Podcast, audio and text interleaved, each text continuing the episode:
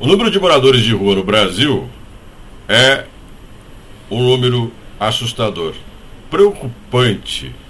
Se você olhar o percentual de pessoas que estão nessa condição, vamos começar pela população. São mais de 281 mil pessoas nessa condição. Os dados são do IBGE, o Instituto Brasileiro de Geografia e Estatística, e também do IPEA, que é o Instituto de Pesquisa Econômica Aplicada. O aumento durante a pandemia, entre 2019 e o ano passado, 2022, foi de 38%. Nos últimos 10 anos, a população de rua aumentou, está sentado, 211%. Preocupante, muito, e também perceptível. Você percebe, ao andar pelas ruas, o quanto que essa população cresceu. Como resolver o problema? A primeira coisa que te vem à cabeça, para grande parte das pessoas que se sensibilizam com essa situação, é doar alguma coisa. Um alimento, dinheiro, muita gente doa dinheiro. E alivia o coração, cria a sensação de que você fez alguma coisa. Digno isso.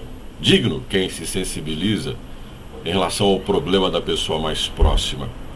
Não se nega isso, se respeita.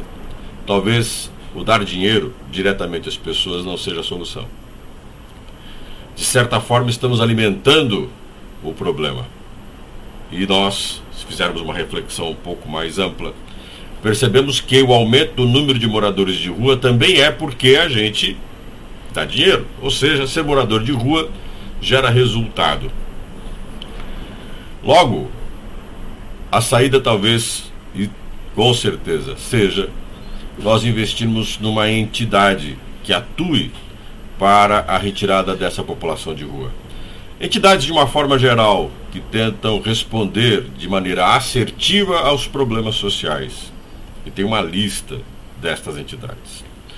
Diante dessas considerações que eu fiz, eu quero te apresentar e te pedir para abraçar uma campanha da Associação Comercial e Empresarial de Maringá, cuja o nome da campanha é Dar Dinheiro Não Dá Futuro.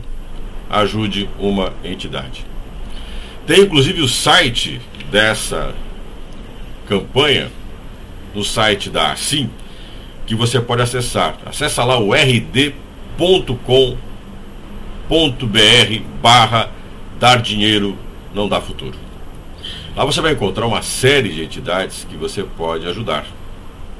Dessa maneira, somos mais assertivos naquilo que buscamos, que é resolver problemas. E quero aproveitar o gancho dessa discussão para te dizer que na nossa vida, se nós fôssemos mais racionais do tratamento de certos problemas, seríamos também mais assertivos. Ainda mais quando somos tocados pelo impulso emocional, quando estamos diante de uma situação como essa, dos moradores de rua e nós precisamos dar uma resposta, ainda mais porque essas questões nos incomodam né? e somos às vezes estimulados a uma ação para se ter uma resposta imediata. Tudo que é impulsivo não costuma dar em bom lugar.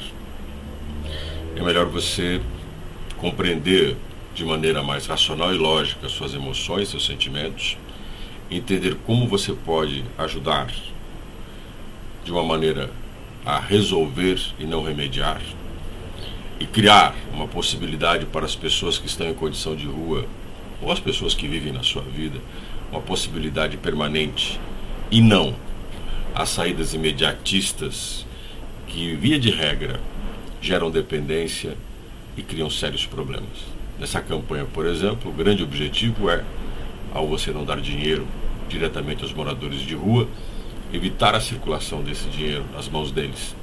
Parte desses moradores de rua são dependentes químicos. Isso alimenta o tráfico de drogas. Isso cria problemas numa relação em cadeia.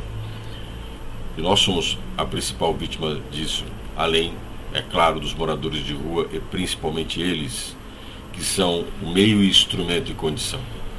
Que faz eles existirem falta de investimento na qualificação humana, a falta de investimento no ser humano, a falta de criarmos nesse país a compreensão de que não há futuro se você não qualificar, não dar bases sólidas para as pessoas. O futuro são as pessoas. E se não houver futuro, é porque elas talvez também não tenham. Pense nisso.